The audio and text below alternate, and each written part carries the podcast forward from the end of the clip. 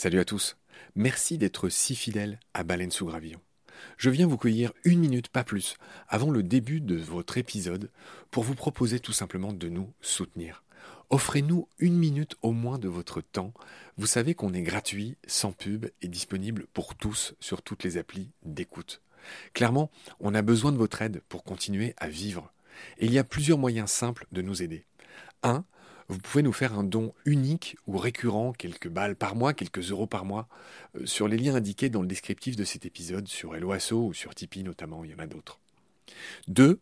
Vous pouvez installer le moteur de recherche Lilo au lieu d'utiliser Google qui vous exploite, vous le savez.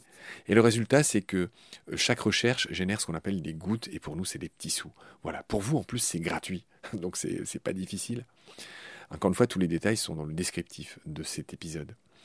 Moi et plusieurs membres de l'équipe de BSG, on propose maintenant des fresques de la biodiversité, on propose des conférences. Ben, Parlez-en dans votre entreprise, dans votre asso, dans votre boîte, quoi. Et euh, évidemment, on vient, avec tout le savoir-faire de Baleine sous Gravillon, vous raconter le vivant, tout simplement. 4. On peut aussi créer vos podcasts ou en tout cas vous apprendre à faire les vôtres. On fait des formations pour ça et euh, bien sûr contactez-nous pour en savoir plus. 5 on cherche un partenaire pour tout l'écosystème de baleines sous gravillon. Et il y a différentes modalités. On en cherche un pour l'ensemble, on peut en prendre un pour euh, un podcast en particulier, ou euh, ce qu'on fait de plus en plus, on peut en prendre un pour euh, une série d'émissions. Évidemment, euh, c'est négatif, c'est moins cher à chaque fois. Moins bon marché, j'ai envie de dire, parce qu'on n'est pas si cher.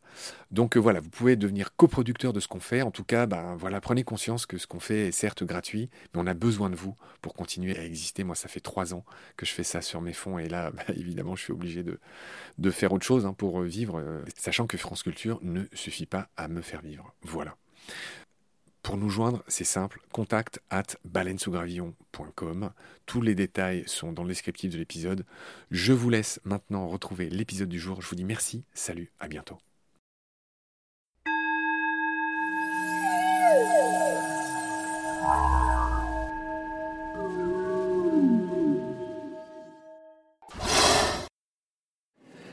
Salut à tous, euh, je suis toujours au festival de Montier-en-Der. Grosso modo, si on trace une droite entre Paris et Nancy, Montier, c'est un peu au milieu.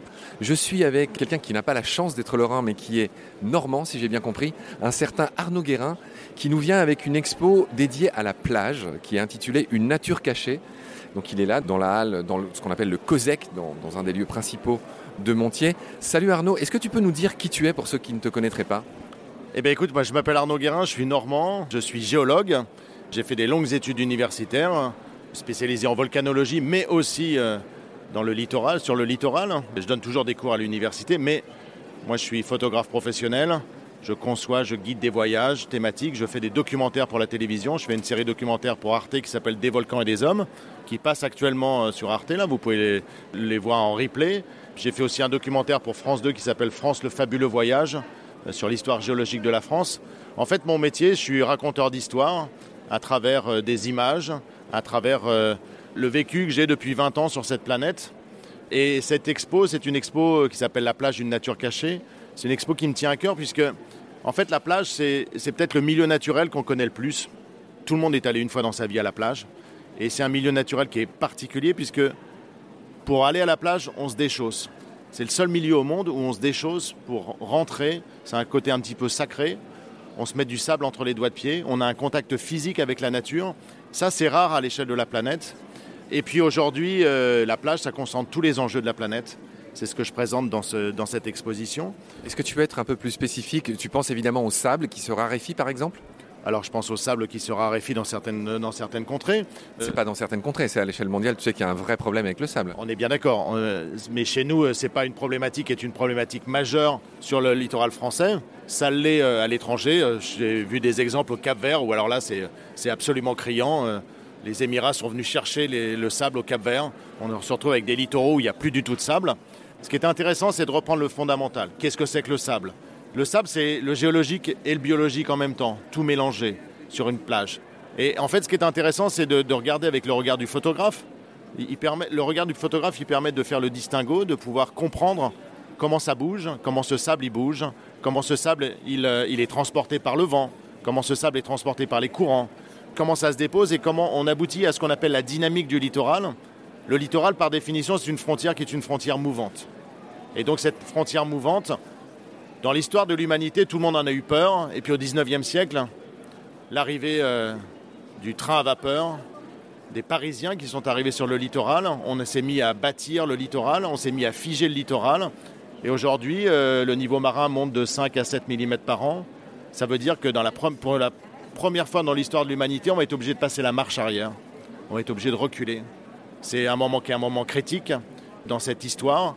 Et donc euh, cette exposition, elle permet de pouvoir euh, remettre les éléments et euh, donner les éléments de compréhension au public à travers l'érosion, à travers la dynamique du littoral, etc. Ah oui, tu es un merveilleux conteur, euh, Arnaud. Euh, je te découvre à cette occasion, c'est super. Alors, euh, j'aime bien finir les idées qu'on a commencées. Je parlais de la problématique du sable. Il y a eu un beau doc sur Arte, la chaîne dont tu parlais tout à l'heure là-dessus, et je me souviens que la, grande question, c'est pourquoi on n'utilise pas le sable du désert versus le sable des plages? Est-ce que tu veux répondre à cette question? Ah, c'est facile. Enfin, c'est facile. le sable du désert, c'est un sable qui est un sable éolien pur, qui est rond. Donc, ça veut dire que quand on on le prend dans un liant qui est du béton. Si on met des contraintes dessus, ça ne tient pas.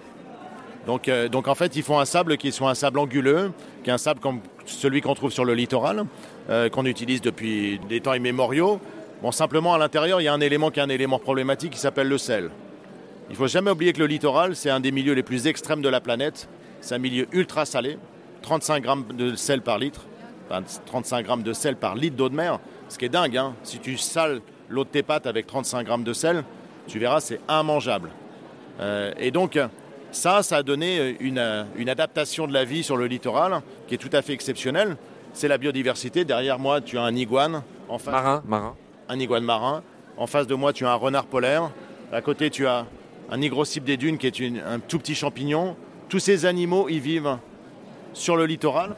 Le renard polaire, il est opportuniste, il vient chercher la bouffe là où elle est, c'est-à-dire dans la laisse de mer.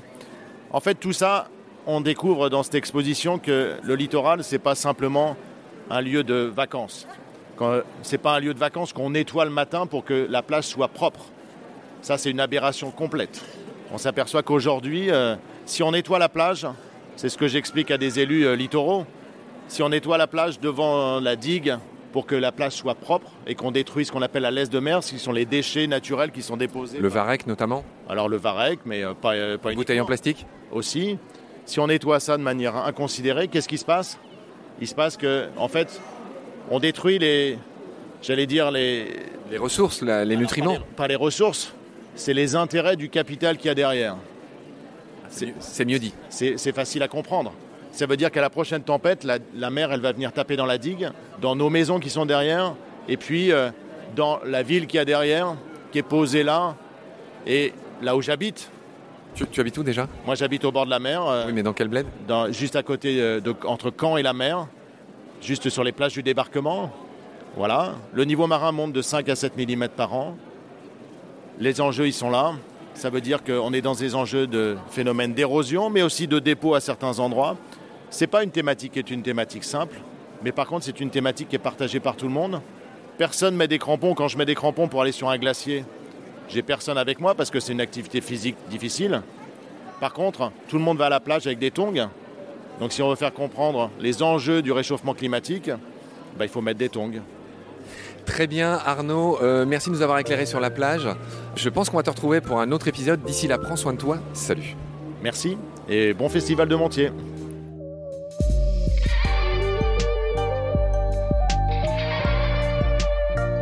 C'est la fin de cet épisode. Merci de l'avoir suivi. Pour continuer, nous avons besoin de votre soutien. Et vous pouvez nous aider simplement, en quelques clics et gratuitement. Il suffit par exemple d'utiliser le moteur de recherche solidaire Lilo. Ainsi, chacune de vos recherches sur Internet générera des gouttes qui seront reversées au projet de votre choix, comme Baleine sous gravillon par exemple.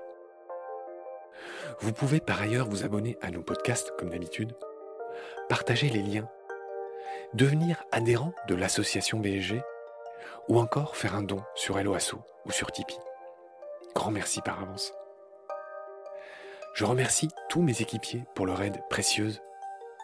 Je vous retrouve bientôt pour de nouveaux épisodes. Et d'ici là, prenez soin de vous et de ce qu'il y a autour de vous. Merci À bientôt.